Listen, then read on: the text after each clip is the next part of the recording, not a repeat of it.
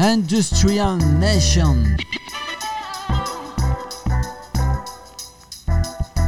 On vendra pas les solutions de l'industrie du futur avec des méthodes datant du siècle passé. Ça, c'est quelque chose dont je suis vraiment intimement convaincu. Si vous êtes un dirigeant, un marketeur, un commercial dans une boîte industrielle, eh ben, j'ai une bonne nouvelle pour vous. Vous êtes sur Industrial Growth. Et Industrial Growth est un podcast qui est entièrement consacré à l'industrie. Pas de baratin, pas de bullshit. L'objectif, c'est uniquement du partage d'expérience, du partage de contenu, des conseils d'experts. Tout ça pour vous aider à développer le business. Je suis Karim Bourras, je suis fondateur de NIL. On est une growth agency pour des industriels ambitieux et notre job, c'est de vous apporter des ressources nécessaires pour vous aider à générer plus de business plus vite.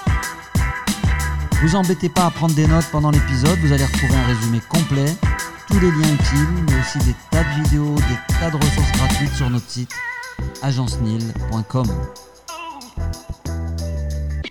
Industrial Nation, aujourd'hui, je suis avec Grégoire Gambato. Grégoire qui est le fondateur ou cofondateur de euh, Germinal. Euh, tu vas nous expliquer un peu tout ça. Et on va parler aujourd'hui de growth hacking. Bonjour euh, Grégoire, je suis super content de t'avoir avec nous aujourd'hui. Je suis super content d'être là et je suis cofondateur, on est trois à la base avant de Germinal.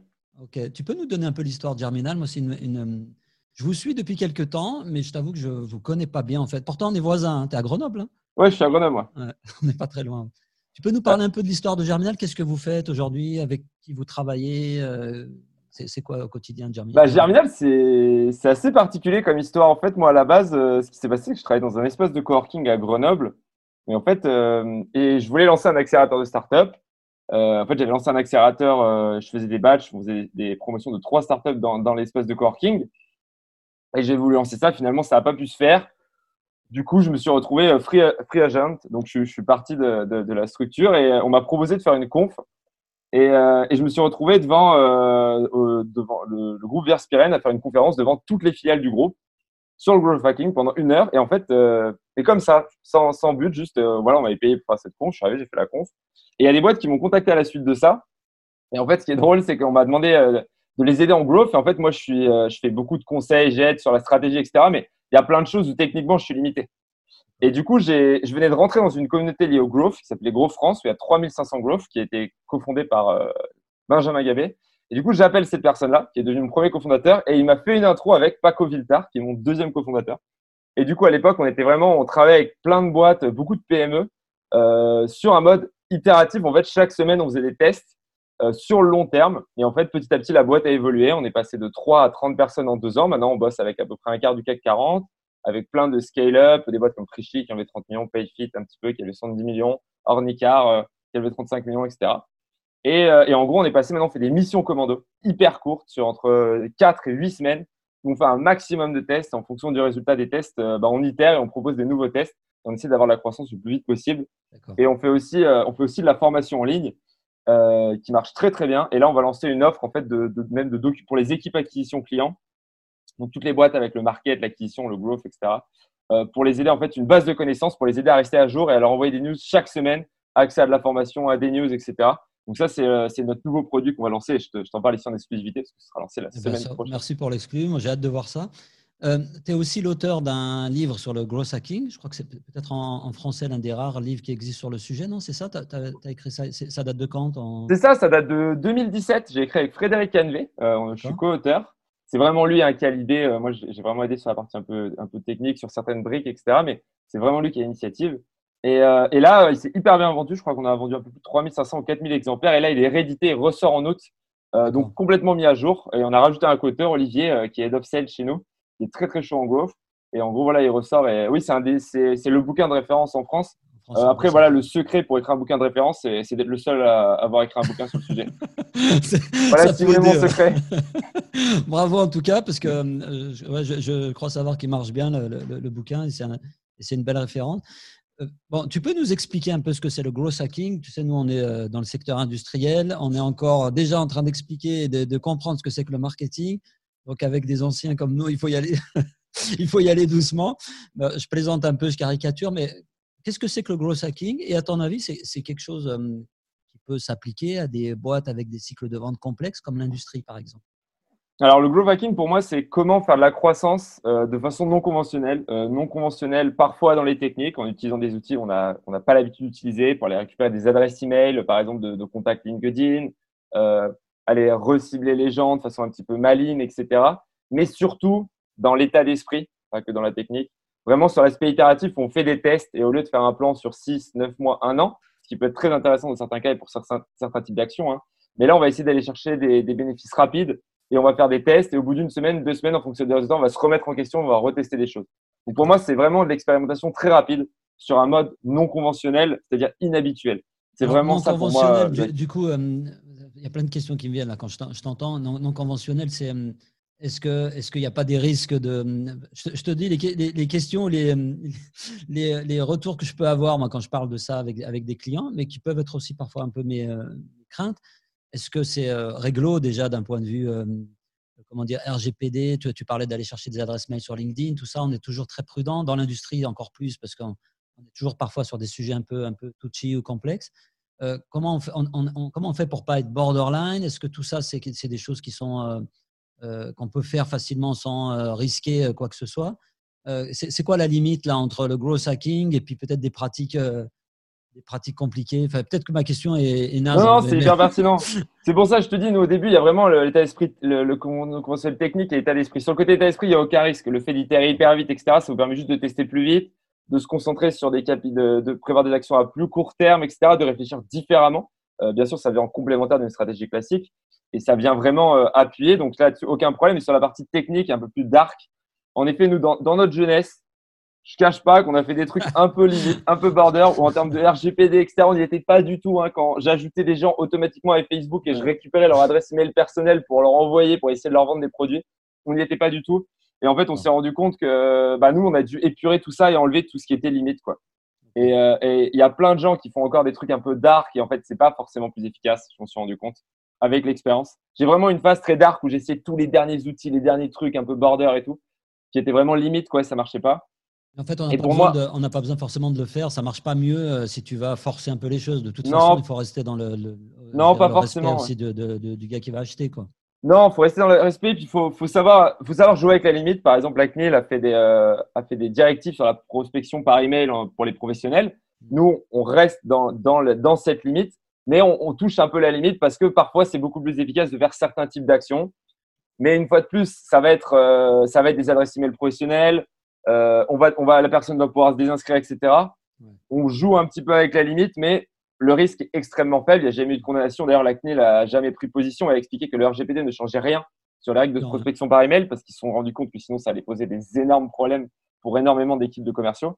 Donc, en fait, non, non, il n'y a pas de, il y a pas de problème. Mais en effet, faut savoir jouer, faut savoir jouer avec la limite parfois, mais 90% de ce qu'on fait, euh, maintenant, c'est parfaitement compliant. Même si à une époque, c'était pas le cas. L'essentiel aussi, c'est que ce que l'impression que j'ai, c'est que c'est plutôt des outils qui permettent d'automatiser un certain nombre de choses. Quand je dis automatiser, c'est pas forcément envoyer des emails automatiques, mais c'est par exemple récupérer plus facilement des adresses emails que de toute façon on pourrait avoir en le faisant à la main, quoi. sauf que ça te prendrait euh, peut-être euh, diplôme d'aller chercher les adresses emails de tous tes contacts LinkedIn, alors que tu peux euh, les récupérer avec des, outils quand, quand c'est disponible, quoi. Exactement. Exactement. Euh, par exemple, pour les adresses email, tous les sales le font à la main pour récupérer l'adresse email de quelqu'un qui veut, qui veut aller contacter. On peut le faire, on peut le faire de façon automatique. Pareil, et souvent, je dis aux gens, faites automatiser, utilisez le growth hacking pour faire, pour faire des choses qui marchent à la main. Si vous faites quelque chose à la main et que ça ne marche pas, c'est pas parce que vous le faites mille fois plus que ça va mieux marcher. si vous faites quelque chose à la main qui fonctionne, là, vous pouvez le mettre à une autre échelle. Moi, par exemple, ce que je fais, c'est j'envoie des messages à mes contacts LinkedIn dans LinkedIn pour, le, pour les tenir au courant de ce que je fais. Euh, je un message toutes les cinq semaines en moyenne. Je le faisais à la main, ça a marché, maintenant je l'ai automatisé. Et comme j'ai 16 000 contacts LinkedIn, ça me permet d'envoyer entre 300 et 500 messages par jour. Je, vous, je te laisse imaginer si je le faisais à la main. Ce serait un enfer, ça n'aurait aucun sens. Et, du coup, ce. C'est des messages qui apportent de la valeur. Quoi. Tu ne cherches pas à leur vendre quoi que ce soit. Ah non, non, je leur parle de. Que les gens ont accepté de recevoir, qui te connaissent. Euh, donc ça, Exactement. et, et, là, c'est ouf. Et j'ai énormément de retours. J'ai plein de gens qui me disent Mais c'est trop bien, merci de m'avoir écrit, etc. J'ai des retours. Oh là là, tu as, dû passer du temps à m'écrire, merci, etc. J'ai des taux de réponse, des taux de clics qui sont hyper élevés. C'est automatique. C'est du growth parce que c'est un truc original que peu de gens font, d'avoir une newsletter entre guillemets interne à ses contacts LinkedIn. C'est un truc euh, que j'ai jamais vu en fait et que moi j'ai essayé, j'ai testé à la main, j'ai vu que ça marchait, je l'ai automatisé, je l'ai industrialisé Maintenant, il y a des boucles en fonction, les gens me répondent, etc. Je peux les mettre dans mon CRM et compagnie.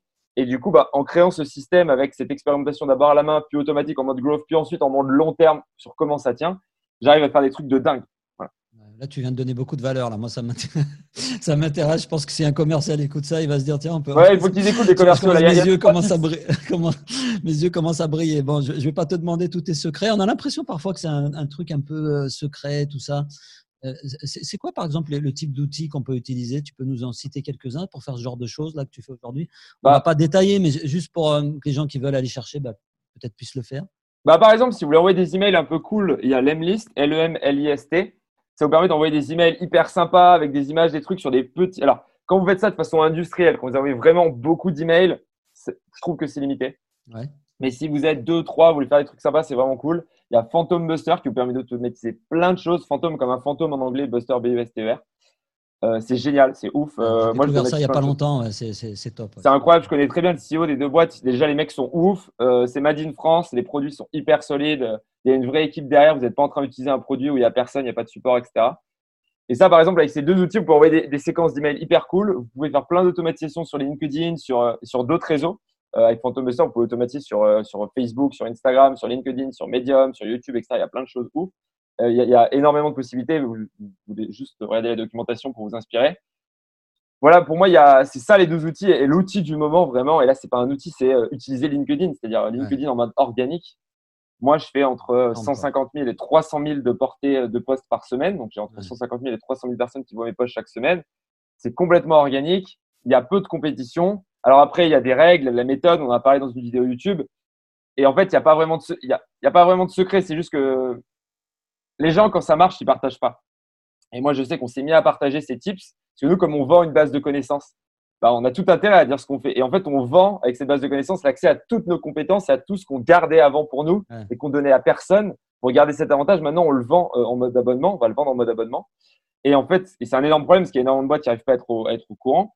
Mais en fait, euh, quand on partage ces tips, on se rend compte que ça marche. Et, oui, le growth, c'est un petit peu secret. Tu sais, c'est des petites communautés Slack, c'est 100 personnes, 150 personnes sur un forum qui vont discuter. Et, et, et avant qu'un truc devienne global, que tout le monde l'utilise, il se passe souvent un an, deux ans, trois ans, et ben il y a des boîtes comme nous qui en profitent en attendant parce qu'on découvre et qu'on est en première ligne. Mais, euh, mais si vous arrivez à vous connecter à cette information, et il y a des podcasts comme ce podcast qui donne l'info, euh, il y a des chaînes YouTube, etc., et que vous arrivez à vous connecter, euh, un, bon, vous pouvez demander qu'on le fasse pour vous, ça vous fait gagner du temps, mais si vous avez beaucoup de temps et que vous êtes prêt à chercher 5-6 heures par semaine, bah, tous ces secrets, ils sont à dispo et vous pouvez vraiment faire des trucs cool. Et puis techniquement, c'est pas des trucs. Euh, non, non. Il y a beaucoup de choses qui sont accessibles sans forcément être un dev, sans forcément. 90% du taf est accessible en. Ah, faut quand même se chauffer un petit peu. Des fois, il faut regarder la doc de l'outil pendant 20 minutes. Hein. Euh, Phantom Buster, faut y passer 20 minutes. Mais une fois qu'on y a passé 20 minutes, on sait faire. On sait l'utiliser.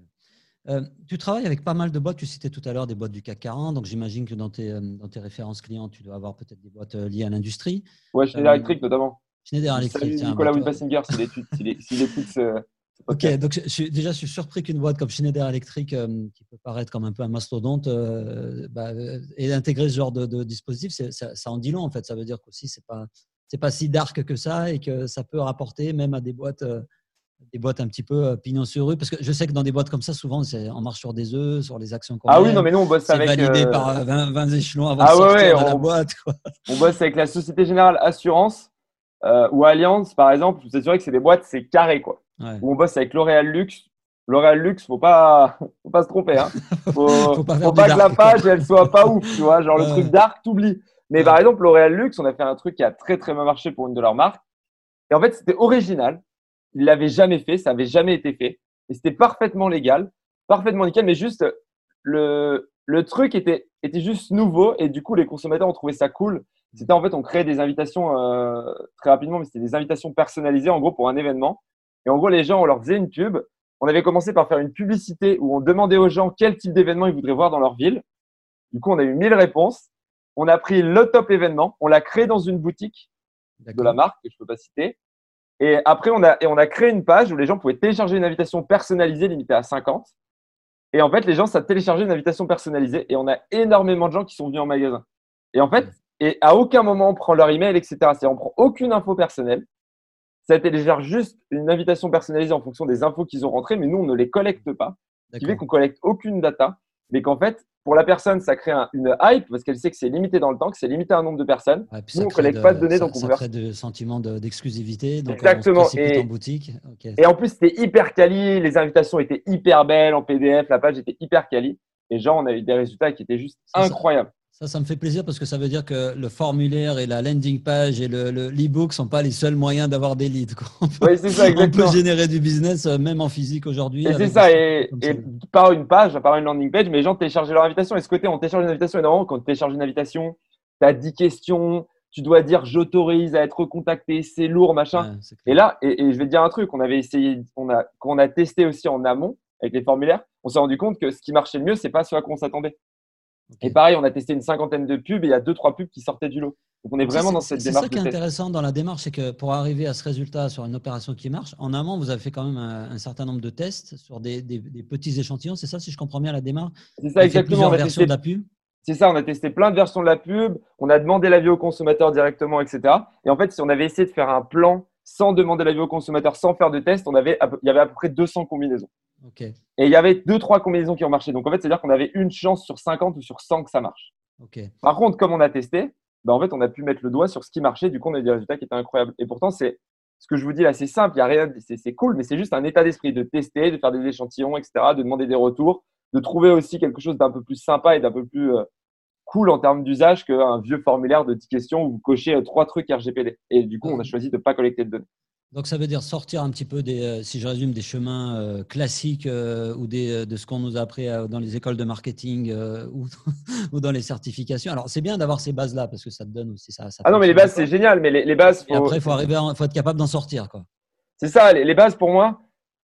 Tu vois, pour, pour moi, une base, il faut aller la chercher quand tu apportes vraiment de la valeur, mais quand tu veux attirer quelqu'un en magasin, par exemple, il faut voir c'est quoi ton objectif. Est-ce que ton objectif c'est d'avoir un email? Est-ce que ton objectif c'est d'avoir quelqu'un qui va en magasin, etc. Tu peux pas tout avoir. Tu peux pas demander à quelqu'un de te donner son email, son nom, son prénom, et en ses plus de faire venir en magasin, en magasin, d'acheter. Il y a un moment, il faut prendre un objectif. Est-ce que tu veux des abonnés sur ta chaîne YouTube euh, pro? Est-ce que tu veux des emails pour recontacter les gens pour apporter de la valeur? Est-ce que tu veux des gens qui téléchargent un livre blanc? Et en gros, il faut, faut, avoir un objectif clair. Il faut euh, essayer de maximiser cet objectif. Et si tu veux euh, le beurre, l'argent du beurre et, et la crémière, la crémière, tu n'y arriveras pas. Et souvent, les, les boîtes, et, et, et plus tu veux de choses, plus c'est complexe euh, moins ton attention elle est claire, plus tu perds le consommateur ou ton client, ton prospect potentiel, plus la personne se méfie et plus toi, ça va être compliqué parce que tu as des emails à traiter, qu'est-ce qu'on en fait, il faut les mettre dans le CRM et compagnie. Une action claire, on teste, on y va, on fait simple, ça marche et, on teste.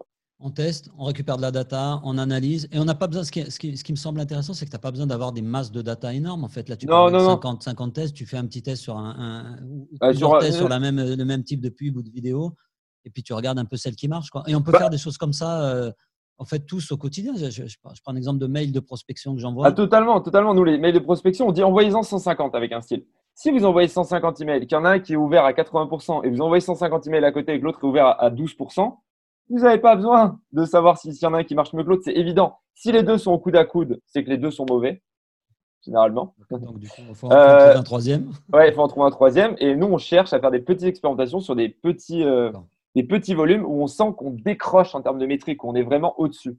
Et, euh, et d'ailleurs, c'est pareil sur les réseaux sociaux. Moi, je me suis mis à Twitter, je fais beaucoup de tweets sur du full pro. Hein. Nous, notre panier moyen, c'est entre 15 et 20 000 euros, donc c'est quand même pas facile à vendre. Et ben, je fais plein de tweets, plein de tweets, plein de tweets, et j'ai vu des styles de tweets qui marchaient. Et au début, je me disais, qu'est-ce que je vais tweeter? J'avais intellectualisé le truc et tout. Et maintenant, je fais des tweets. Si ça marche pas, au bout de 30 minutes, je le supprime et j'en essaie un autre. Et euh, c'est pareil en prospection B2B. Tu supprimes même le tweet que tu avais fait Oui, je supprime le tweet. D'accord. Ça veut dire qu'en termes d'état d'esprit, tu es toujours en train de, chercher, de gratter. De, il faut aussi avoir une, capacité à, analyser un petit peu quand même euh, conséquente. Parce qu'il faut, avoir du temps pour surveiller tout ça aussi. Bah après, moi, du temps, euh, faire un tweet, je regarde au bout d'une heure s'il a marché, s'il n'a pas marché, je tu hein. supprimes. D'accord, donc tu fais ça en continu. Euh, ça en continu. En fait, ça devient un état d'esprit. En fait, quand, en fait, en gros, le temps avant que je passais à me demander si une idée était bonne, maintenant, je me pose plus cette question-là, je lance et, je passe du temps à me demander si les résultats sont bons ou pas. D'accord. Et en fait, j'ai transféré. J'ai transféré ce, temps de réflexion. Il... Moi, maintenant, tu vois, un tweet, je me laisse 10 minutes pour l'écrire. Un post LinkedIn, je me laisse une demi-heure. Un bon, un bon call d'email, je me laisse une heure. Là où avant, je me souviens, j'ai des clients, ils passaient 4 jours, 5 jours, 6 jours. Il y avait 8 personnes qui passaient sur le truc parce que c'était le truc de l'année. Non, envoyez sans email, voyez si ça marche. Et j'ai envie de dire, c'est normal. Quand on envoie un email à 10 000 personnes, on a envie qu'il soit parfait. Quand on l'envoie à 100 personnes ou à 50 personnes, on est beaucoup plus détendu. C'est moins grave. Ouais. c'est moins grave. C'est une super approche. quoi. C'est-à-dire que plutôt que de faire du massif en, faisant des plans sur des trucs dont on. Finalement, un des gros problèmes que je vois dans le marketing, notamment dans l'industrie, c'est qu'on décide de stratégie parfois sans avoir aucune data. Euh, on n'a pas d'analyse et donc on lance une, stratégie. Parfois même, ne serait-ce qu'interroger les clients, c'est compliqué. Hein. Moi, il m'arrive très souvent de me heurter à ça. Quand je demande à mes clients, est-ce qu'on peut parler à vos clients pour comprendre quels sont leurs problèmes? Déjà, déjà, tu te heurtes. Ah, mais vous voulez vraiment parler aux clients, mais ça va être Parler, c'est-à-dire euh, Parler sans lui vendre un truc? C'est un peu ça. Oh c'est un peu ça. Donc, c'est super compliqué. Mais en fait, euh, voilà, donc si on ne peut pas accéder à la connaissance client, on teste en fait. On peut, balancer, entre guillemets, des, des, différents tests sur la même opération et puis on regarde les résultats et on analyse. Et j'ai l'impression qu'on n'a même pas besoin d'avoir des outils euh, formidables. Mesurer le taux d'ouverture d'un mail, ça peut se faire avec des outils qui sont quasiment gratuits. Ah, des outils basiques, ouais. Et puis souvent, je dis aux gens, commencez, euh, lancez, ne faites pas une machine à gaz. Et je le dis d'ailleurs, les commerciaux, ils le comprennent. On teste des argumentaires de vente en permanence. les bons commerciaux, hein. si ça fait 10 ans que vous faites le même pitch, euh, c'est mauvais pour vous. Déjà, si vous avez un pitch, déjà, c'est un problème. Voilà. Moi, je sais que je teste en permanence des nouvelles façons de parler à mes prospects, etc. Alors après, bien sûr, plus on a d'expérience, moins on teste de choses parce que l'offre, elle ne change pas. Mais on est toujours en train de tester. Et en fait, c'est ça qu'il faut faire sur l'acquisition en ligne. Au début, tester sur. Euh, là, on va tester un, pitch sur trois clients en étant commercial. Ça ne vous viendrait pas à l'idée, en tant que commercial, de vous dire j'ai un pitch, euh, j'ai une façon de présenter mon produit, je vais l'écrire, je vais réfléchir pendant quatre jours et ensuite je vais la pitcher à 100 personnes pour voir si ça marche. Vous allez d'abord le faire à trois personnes, vous allez voir les retours que vous avez. C'est pareil pour, euh, pour l'acquisition en ligne. Sauf que bah, au lieu de présenter à 3, on présente à 60 ou à 80 personnes par email ou à 1000 personnes dans une pub. Euh, parce que forcément, on est sur des, on a besoin d'échantillons un peu plus gros parce que bah, parce que c'est pas le même type d'action et euh, la personne, vous avez juste à avoir 40 secondes de son temps sur une page, alors que quand vous lui parlez, vous avez une demi-heure de son temps, donc vous avez plus, vous avez plus de retours. Mais, mais voilà, faut, faut commencer petit, faut commencer facile et quand ça marche, après on, passe à l'échelle et on fait. Et, là, on industrialise. On industrialise. Et là, vous allez voir Karim pour qu'il vous aide à industrialiser. Voilà, c'est la promo Discretos. Entre collègues de Rhône-Alpes, on se, on se, soutient. Merci, merci, cher Grenoblois. Euh, une question que je me, je me posais aussi, euh, euh hacking, là, tu viens de citer des marques qui sont un peu B2C. Est-ce que euh, tu as des clients aussi dans le B2B, donc on peut développer ça en B2B Est-ce qu'il y a des précautions particulières à vendre, à, le faire? Est-ce que tu, tu trouves qu'il y a une grosse différence entre les deux? Ou est-ce que finalement, c'est les mêmes leviers entre les, les deux types de, de, de, de business? Ah, c'est un peu ça, quoi. Sur des ventes complexes, j'ai l'impression que souvent dans l'industrie, tu peux avoir des ventes qui vont durer six mois, quoi. On n'est pas sur un chat spontané. Comment on peut appliquer ce genre de stratégie, euh, notamment sur la partie commerciale, quand le cycle de vente, par exemple, il dure euh, six mois, un an, et qu'on est sur des ventes extrêmement complexes? Alors, si, aujourd'hui, le B2B, si vous vendez euh, des trucs à 2, 3, 5 000 euros sur un marché assez large, ce qui n'est pas notre cas, le B2B, le B2C, c'est pareil. Hmm. Facebook Ads, ça marche hyper bien en B2B. Donc, faire de la publicité sur Facebook en ce moment, euh, il, faut faire, il faut faire de l'influence sur LinkedIn, il faut faire de l'influence sur Twitter au lieu d'être sur Instagram ou sur TikTok. Il faut, euh, il faut faire de la publicité sur Facebook, ou sur Google. Il faut faire des belles pages de vente, il faut travailler sa marque, etc. Donc ça, il n'y a quasiment aucune différence. Et moi, Germinal, je me considère comme un média, comme une marque B2C et ça marche plutôt bien. Sur les ventes complexes. Moi, ce que je pense sur les ventes complexes, c'est que du coup, c'est plus dur à mesurer, c'est plus dur de savoir. Ça dépend de l'échantillon, mais en gros, le, B2B, il faut se dire un truc. Déjà, la marque, c'est hyper important, ça ne doit pas être boring. Hmm. Et pour moi, même si vous avez que 10, 15 000 personnes en France ou de 1000 boîtes avec lesquelles vous pouvez vendre, vous devez faire du contenu d'hyper bonne qualité avec un ton tranché, une charte graphique, une charte, un, un, un, un univers attrayant. C'est pas parce que vous vendez euh, des machines à 50 000 euros que ça doit être chiant. Que, ça doit être chiant. ouais, c'est clair. Parce qu'en fait, vous parlez à des experts. vous êtes un expert. Mais un expert ne doit pas être chiant. Moi, j'ai eu des cours en droit de mecs avec leur robe, parce que j'ai un master en droit des affaires, pour ceux que ça n'intéresse pas. Ils faisaient des cours en robe de cérémonie, qui lisaient leurs livres. Et ah, c'était les experts mondiaux, hein, mais ils étaient chiants. Et j'avais, je me souviens toujours, j'avais un prof qui était incroyable. Et c'était un, des plus grands experts français. Mais son cours, il était cool, il était smooth, et on avait l'info qui passait. Et vous, vous devez être cool. En fait, cool, pas cool euh, de façon. Je veux dire, ça doit être sympa pour vous. Ça doit être, ça doit être attrayant pour vos prospects. Ils doivent avoir envie de vous écouter faut y mettre la forme en fait. Et c'est un peu ce que négligent souvent les industriels, c'est que sous prétexte que ce qu'on vend est sérieux, euh, c'est des grosses machines, ça coûte super cher, donc on va on va pas y mettre forcément des formes euh, extraordinaires. Et on néglige, on a négligé pendant des années ces aspects-là. Quoi. Donc, et attrayant, c'est qu'il faut, faut, rendre ça attrayant, quoi. C'est ça. Et attrayant ne veut pas dire pas sérieux. Hmm. C'est-à-dire, on peut être très expert, très, mais, mais on peut être souriant, on peut avoir des belles couleurs, on peut avoir des sites qui sont bien foutus, On peut avoir du contenu qui est intéressant, clair. C'est pareil, quand vous envoyez un, livre blanc à un client, vous n'êtes pas obligé de, faire des trucs avec des gros pavés. Vous pouvez écarter avec une police plus courte, en allant droit au but, etc. Et, euh, et en étant hyper technique. Et, euh, et pour moi, c'est enfin, ça déjà sur la marque, euh, sur la façon de parler, c'est hyper important. Et sur les canaux d'acquisition, honnêtement, tout ce qui est euh, prospection par email, etc. Euh, bien entendu, qu'il y aura plus de contacts physiques. Euh, c'est indéniable. Il y aura plus de coups au téléphone. Les commerciaux ont plus d'importance.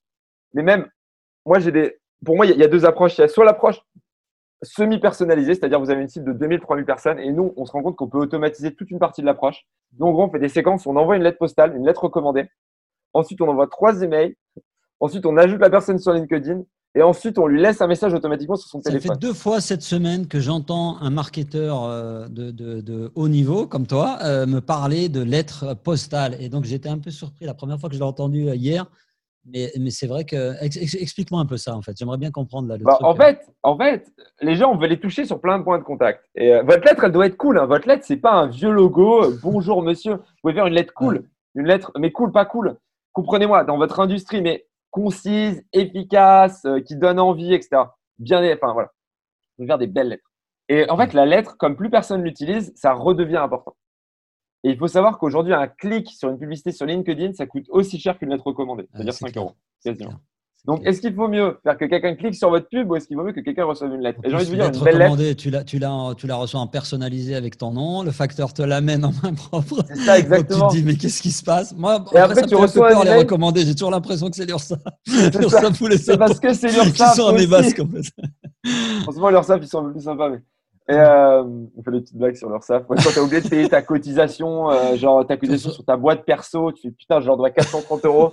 alors que tu leur as versé 50 000 euros d'URSAF ce mois-ci pour tes salariés, mais que tu leur dois 432 euros sur ton truc. Et Ils t'envoient une lettre recommandée pour ça. En général, c'est eux qui utilisent ça. Donc c'est vrai que ça peut être une stratégie intéressante. Et, on fait des lettres simples. Et, en fait, cette stratégie de. Et on écrit, on laisse un message. Et ça, c'est ce que j'appelle le semi-personnalisé. Et vous pouvez faire un truc cool, une belle séquence.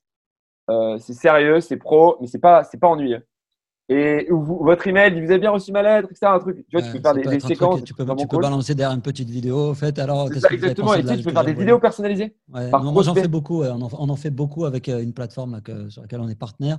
Et moi, ça va faire trois ans que je prospecte avec la vidéo, euh, avec des séquences de vidéos même, euh, où je prends même une petite pancarte en mettant le nom de la personne. Alors, ça prend plus de temps, mais tu as des taux d'ouverture des emails qui sont juste formidables. Quoi. Tu, personne reçoit un email avec son nom. Quoi. Voilà, exactement. Et, et, ça fait toute la diff.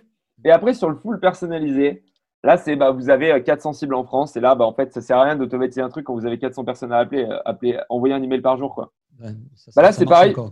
là, là, là, bah, là, faut, faut envoyer des beaux emails. Quoi. Moi, j'ai des mecs. C'est quoi un, beau, un, beau, un, bel email pour toi? Un bel email, c'est un email qu'on prend plaisir à lire, qu'on a envie d'ouvrir, qu'on prend plaisir à lire et quand on a fini l'email, on se dit ça valait le coup. Hmm. Ça, pour moi, un bel email. Et euh, ça dépend de votre industrie, ça dépend de votre cible, etc. Il n'y a pas de règle absolue, mais déjà, c'est un email, tu n'as pas la flemme. Tu vois. Et moi, je vois des mecs, ils envoient, moi, j'ai des mecs qui me prospectent, ils m'envoient un email juste à moi. Et l'email, il est chiant. Je leur dis, mais les gars, si vous m'envoyez un email à la main juste à moi, faites l'effort. De, d'écrire un truc intéressant, quoi. Voilà. Et moi, comment est-ce que je fais? En fait, je prends tous les emails que je reçois en prospection et je prends les plus intéressants. J'ai reçu un email de prospection d'un CEO, je lui ai répondu, je lui ai dit, mec, c'est un call d'email ou pas? Enfin, un email de prospection. Bah, il m'a dit oui. J'ai dit, mec, c'est le. Pro... J'ai lui ai répondu parce que je pensais que c'était pas un email de prospection. Tellement il était bien écrit, tellement c'était parfait. Mais par contre, pour faire ça, il faut des, faut des petites audiences. On ne pouvait pas envoyer un email à 100 000 personnes et qui s'en rendent pas compte. Mais en fait, il a sûrement fait une audience de 200-300 personnes, il l'a envoyé. Et euh, bon, c'est du semi-personnalisé. Mais moi, ce que j'entends, en fait, typiquement, tu es, euh, une PME, euh, imaginons, qui, qui je vais prendre un exemple, de la plasturgie, qui, qui veut toucher des grands comptes de l'automobile, par exemple. ouais. Là, je sais pas, tu vas prendre les, trois ou quatre grands faiseurs en France de l'automobile. Tu peux avoir la liste finalement des acheteurs assez facilement, par exemple. Et tu pourrais faire un truc hyper personnalisé en termes de, stratégie avec un email, un recommandé que tu enverrais euh, spécifiquement pour ces acheteurs-là. C'est quelque chose qui, pourrait forcément marcher, ce genre de choses. Non? Ouais, clairement. Et, et, là, si tu n'as pas beaucoup d'acheteurs, bah, fais-le à la mano et fais chaque email, chaque euh, rend-le unique. Personnalisé. Mais euh, nous, par exemple, ce qu'on a fait, nos clients, on leur envoyait, euh, on leur envoyait une newsletter papier. On a appelé ça le journal euh, de Germinal, euh, genre l'aurore et tout. Et on a fait un truc avec une BD euh, on racontait nos aventures à New York parce qu'on a ouvert, on avait ouvert les États-Unis. Et les mecs, ils, sont, ils étaient ouf, genre. Et, on aurait pu leur envoyer un truc papier nul. et on leur envoyait ça. ça génial, quoi. Et les mecs, c'était ouf. Et, en fait, ça nous a juste pris trois jours de plus à imaginer un truc sympa. Et, après, l'imprimeur, le truc, ça a été le, même taf. Et euh, c'est pareil, on a fait une bière pour nos clients. On leur offre pas des stylos, on leur offre des bières Germine Ale. on a brassé notre propre bière avec une petite mousse. Un partenaire euh, qui est client maintenant. Salut Jonathan, si tu nous écoutes. Et du coup, on a et on leur donne une bière germinelle. On a fait notre Génépi. Ça s'appelle euh, liqueur, de liqueur de germine. Et du coup, tu arrives chez un client, tu lui files une liqueur de germine avec une ah newsletter en mode BD, en mode pour raconter des aventures à New York. Et alors que ça nous aurait coûté le même prix, euh, honnêtement, de leur offrir une boîte de chocolat. Ça coûte le même prix. Hein.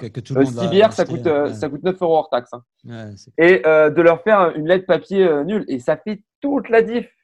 Et c'est du multi-point de contact hyper sympa qui fait toute la diff. Ce que j'entends moi aussi derrière tout ça, c'est l'expérience que tu offres à ton futur client, à ton prospect, la valeur que tu lui donnes. Qu'en fait, quand tu te prends la tête à rédiger un bel email, c'est aussi que tu donnes beaucoup de valeur à la personne que tu as en face. Ça. Et on revient à la base du business, c'est du human to human. On est, en train de parler entre, entre personnes. C'est pas une boîte qui parle à une autre boîte avec un langage robotisé et des outils, euh, des outils d'automatisation. Il faut, faut, vraiment travailler cette personnalisation et cette expérience que tu as. Bah moi, ce qui me fait mal, c'est que je vois des, des sales qui passent énormément de temps à préparer un rendez-vous et qui envoient des emails tout pourris. Hmm. Je leur dis, mais vous, quand vous êtes en rendez-vous, vous écoutez la personne, vous essayez de faire du lien, vous prenez des nouvelles de sa famille, euh, vous, avez des conversations, c'est hyper cool d'être avec vous. Pourquoi est-ce que quand vous envoyez un email, vous n'essayez pas de faire le même effort?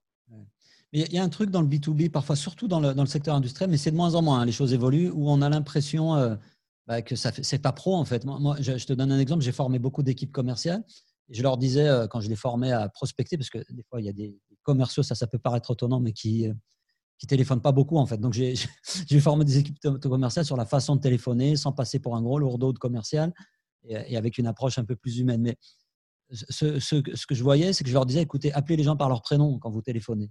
Moi, j'appelle quelqu'un, je dis bonjour Grégoire, je suis Karine l'agence Nil, euh, voilà, etc. Ta. Et les gars, déjà, j'avais des débats parfois de une demi-heure pour les convaincre d'appeler leurs prospects par les prénoms. Je ne vous ai pas dit de le tutoyer ou de, lui taper dans le dos. Mais ne, serait-ce que l'appeler par son prénom, c'est déjà quelque chose qui peut être difficile, mais on, on, voit que ça change tout parce que le commercial de chez euh, XX, euh, quand il t'appelle le soir à 7 h pour te vendre un forfait téléphonique, il t'appelle Monsieur Bourras ou Monsieur Gambato. C'est ça, mais moi, le mec, il dit bonjour, est-ce que je suis bien euh, à la Société Germinale Ouais, bah là, tu racontes. Et là, t'es rodé direct. Genre, c'est fini. C'est fini. Bah non, désolé, chez Société The Galleon. Et quand il m'appelle pour The Galleon, je dis que c'est Société Germinale. c'est ça d'avoir deux boîtes. tu, le rends dingue, tu le rends dingue pendant deux jours. Le pauvre. Ok. Ok. Euh, on, ça fait une petite, une petite demi-heure qu'on discute. Donc là, là, si je retiens un petit peu les éléments de notre conversation, euh, bon, personnalisation, ça c'est quelque chose d'important. Itération, c'est aussi un mot que, que j'ai entendu, euh, que tu as prononcé, qui, me semble vraiment très très important. Évitons de, de lancer des usines à gaz, euh, d'y réfléchir pendant des mois. Lançons quelque chose rapidement, testons, on voit ce qui marche et on industrialise ce qui marche. Et on peut gagner comme ça énormément finalement en termes d'économie d'échelle, c'est juste énorme aussi, j'imagine. Tu peux, tu peux nous donner un exemple du type de, sur des campagnes de ce type-là, de ce que tu as pu mener, notamment en B2B C'est quoi le type de retour qu'on peut obtenir? Alors, je sais que ça dépend de l'objectif, mais euh, comment ça fonctionne? Et derrière, qu'est-ce que tu peux attendre euh, en, termes d'impact sur ton business euh, en mettant en place ce type de stratégie? Bah, En fait, nous, pour Germinal, on a mis en place une stratégie de contenu massive. Alors après, on n'est pas des indus, mais c'est particulier. Mais nous, aujourd'hui, on arrive à générer entre 50 et 80 litres par mois. D'accord. En entrant, on a nos sales, ils prennent que des calls entrants en fait. Ils, ont juste des leads entrants, ils ont pas. Donc ça, c'est notre aspect, notre stratégie un peu média. Pour moi, aujourd'hui, si vous avez une boîte qui s'adresse à plus de 5000 boîtes, c'est-à-dire vous avez un marché assez gros quand même, euh, vous devez créer un média. En fait, votre service marketing, c'est un média. Euh, et en termes de ROI, si vous êtes sur des cibles plus courtes, euh, moi, sur des emails, on arrive à avoir des taux d'ouverture de 60, 70%. Et des fois, on a 7 à 8% des gens qu'on a contactés qui répondent. Okay. C'est énorme. Tu peux, vraiment générer. Alors après, il y a des campagnes où ça marche moins bien, bien sûr, mais tu peux vraiment générer beaucoup de leads. Et, euh, pour moi, et surtout, tu crées, euh, tu peux générer 3, 4, 5 leads par jour. Après, ils sont pas tous chauds, il va falloir discuter avec eux, etc. Mais tu peux faire des trucs. Et pareil, sur des boîtes où on a généré de la stratégie de contenu, on arrive à pour 2, 3 euros avoir des gens qui téléchargent un livre blanc hyper quali. Après, on va les, on va les, on va, on va les chercher par email. Et à la fin, tu en auras un sur 10, un sur 15 qui sera intéressé. Mais en fait, tu n'as fait aucune action manuelle. Donc, pour, moi, le, ROI peut vraiment être fort. Et en fait, si votre ROI n'est pas fort, il y a quelques industries où c'est le cas, c'est quand vous êtes dans une industrie euh, là, là où les quick wins, entre guillemets, ces, petites actions n'ont pas marché, c'est euh, si vous êtes dans une industrie avec énormément de compétition où tout le monde se connaît, où en fait tout marche au réseau, il va falloir être meilleur que tout le monde, il va falloir avoir un contenu incroyable, une marque incroyable, une histoire à raconter qui soit incroyable, et ça, ça prend du temps, et ça, c'est pas du growth hacking. Et nous, par exemple, chez Germinal, je vais être transparent, on a un peu roulé sur, euh, sur la, la concurrence, c'est-à-dire que euh, sur, pas de façon générale, mais sur cet aspect, on a peu de sales, etc. Et en fait, nous, on s'est dit, on veut créer un média. Et on a vraiment bossé pour créer un média et euh, vraiment beaucoup parler, faire des lives, etc. Et aujourd'hui, ça fait une énorme différence. Et en fait, il y a des boîtes qui ne voient que nous. Et j'ai envie de dire, en B2B, il y a tellement de peu de boîtes qui font de la vraie visibilité, de bonne qualité. Mm. Le plus visible gagne. C'est clair. C'est aussi simple que ça. Ça, je partage avec toi. Nous, on a eu cette stratégie aussi euh, chez Neil, sans faire forcément de growth hacking, mais on a, eu notre, on a essayé d'être notre propre média on crée beaucoup de contenu avec toujours, euh, ça c'est super important de préciser, c'est toujours aussi des contenus qui apportent de la valeur. Il ne s'agit pas de raconter sa vie, de dire qu'on est les meilleurs. Quand on fait un média, c'est pas pour parler de nous. Les gens, ils s'en foutent de vous. Hein. Ils s'en foutent complètement. Complètement, ils n'en ont rien à carrer. si vous aviez un doute, voilà, Grégoire vient de vous lever. si vous m'écoutez, les gens s'en balancent. Moi, j'ai un mec. complètement. Il y a un mec qui me disait Oui, mais si je parle pas de moi, comment je vais vendre mon produit? Non, mais les gens s'en foutent même du produit. Le produit fait plus la différence aujourd'hui, de toute façon. Parce que non, ce qui fait la différence, on, vient bosser avec vous parce qu'on voit que vous avez une expertise et en fait, les gens, ils se rendent compte. Il y a quand même ce que tu fais ton podcast. Si tu passais ton, ton podcast à, parler de toi et à dire ce que tu faisais, bien entendu qu'on devine ce que tu fais, c'est hyper cool et on, et on, sent dans ce que tu dis qu'il y a de l'expertise et compagnie, mais à aucun moment c'est pushy et c'est hyper intéressant. Et moi, ça me donne envie de t'envoyer des clients. si tu étais là à parler de toi, déjà, tu aurais une audience beaucoup plus faible. Et, et moi, j'aurais jamais accepté de venir dans ce podcast. Et là, du coup, c'est hyper intéressant. Donc, en fait, ce que tu fais là, c'est cool. Et bien entendu que c'est comme, c'est comme quand vous voulez des amis. Est-ce que vous allez voir un mec avec une tarte à vos abricots dire Je cuisine hyper bien. Est-ce que tu veux devenir mon ami? Et ben, c'est exactement pareil. Ça peut peut-être marcher dans certains contextes. Ouais, dans certains contextes, ça peut marcher. Et c'est exactement pareil quand vous allez sur LinkedIn, vous envoyez un email et vous parlez de votre produit, et vous parlez de votre produit au mec et vous en foutez de savoir qui il est. On devient ami à quelqu'un en discutant avec lui, en lui faisant parler de lui, en apprenant à mieux le connaître et ensuite en lui montrant nos qualités, en lui faisant deviner nos qualités on ne devient pas ami avec quelqu'un en arrivant avec un cadeau en lui demandant s'il veut devenir ton ami, Merci pour tout ça, Grégoire. Une dernière chose, est-ce que tu peux en, est-ce que tu as trois choses euh, que, tu retiens de toute notre conversation? Si, euh, un auditeur euh, ne, devait retenir que trois choses de ce que tu nous as raconté et de notre échange, tu, lui dirais quoi? Bah, La première chose, c'est commencez petit. Quand vous avez une idée, faites-le le plus petit possible, le plus simple possible.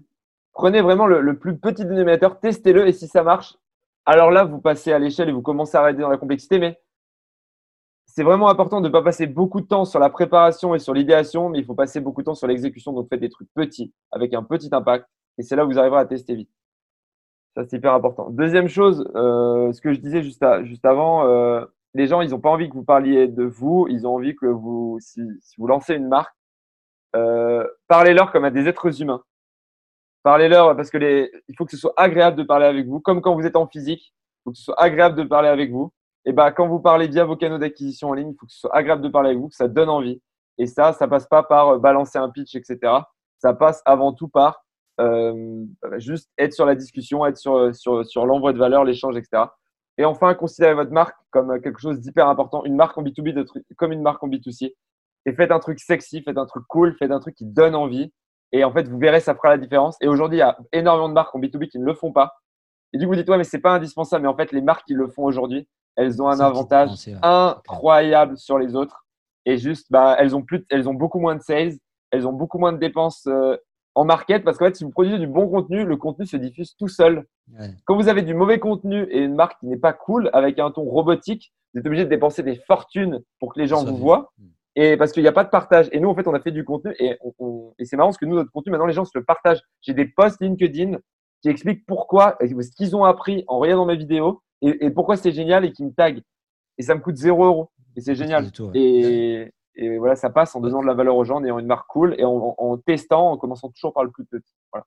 Eh ben, c'est top. Merci pour tous ces conseils. Euh, on peut rappeler euh, l'adresse du site de Germinan c'est Germinal, comme le livre, enfin comme le mois de la croissance dans le cadre révolutionnaire français. Pour ça comme ça. C'était pas, par rapport, c'était pas par rapport au film. Euh, non, non, c'est ni par rapport au film, ni par rapport au livre, c'est par rapport au mois de la croissance. Vous savez, dans le mois, il y avait Fructidor, ouais, Pluviose, etc. Et en fait, on s'est immatriculé le mois de Germinal et on s'appelle Germinal. Ou Germinal.io. Tu utilises sérieusement le calendrier révolutionnaire. Ouais, c'est ça. Et en fait, tous, nos, tous nos autres projets euh, ont le nom du calendrier révolutionnaire. On se fait un délire avec ça. Nous, on a, on a des projets secrets qui s'appellent Pluviose, Fructidor et tout. Et, Donc Germinal, comme le, le nom du, du calendrier, germinal.com, c'est ça? Voilà, germinal.io, euh, comme Indian Ocean, okay. germinal.io, et vous nous trouvez, vous tapez Grand Bateau, G-A-M-B-A-D-T-O, et vous nous trouvez sur LinkedIn, sur, sur Twitter, ajoutez-moi, insultez-moi, c'est. Je, rajoute euh, ton bouquin Gross Hacking euh, que tu as coécrit avec ton co-auteur. Frédéric Canvé et avec Olivier Zongo-Martin, qui est nouveau co-auteur et qui sort en août, qui est réédité en août. Et réédité en août. je mettrai un peu les références pour ceux qui nous écoutent sur la page du, du, podcast. Et le dernier point, je rappelle que tu lances la semaine bientôt. Tu m'as C'est ça, une nouvelle offre la semaine prochaine, une offre de, base de connaissances. Si vous voulez que votre équipe marketing acquisition soit toujours au top, c'est-à-dire avoir des nouveaux tips, qu'on réponde à ces questions, avoir des études de cas, du benchmark, euh, de la vidéo en ligne, etc. On a un abonnement au mois et du coup, ça permet à votre équipe d'être au top tout le temps. Euh, nous, on regarde des vidéos aux US, on cherche sur Twitter, on fait des tests. on a un laboratoire avec tu fais tout le boulot de, de tests pour nous. On fait tout le boulot de veille. En fait, les idées, quoi. Voilà. Et le problème, c'est qu'en fait, notre métier, il évolue tellement vite qu'en fait, en six mois, vous êtes périmé. Ben, en fait, on fait ce boulot-là pour vous. Et nous, on fait le pari euh, qu'on fera économiser au moins une à deux journées minimum euh, par mois aux marketeurs. Et en tout cas, euh, nos premiers clients ne s'y trompent pas et nos clients en bêta ne s'y trompent pas. Ça apporte. Marche. Super, super. Merci beaucoup pour tout ça. Grégoire, merci encore d'être venu et à très bientôt. Industrial Nation, vous pouvez retrouver tous ces, ces, conseils, les conseils de Grégoire sur notre page YouTube, bien sûr. Vous retrouvez ça sur toutes les bonnes plateformes de podcast. On est même sur Spotify. Mes gamins se, moquent de moi parce qu'ils pensent que j'ai lancé, je me suis mis dans la musique sur Spotify. Ils, ont, ils, ont, vu ma tête sur Spotify, ils ont halluciné. Mais vous nous retrouvez sur toutes les bonnes plateformes de podcast et vous retrouverez les notes de cet épisode aussi sur notre site agencelib.com. À bientôt. Euh, salut à vous.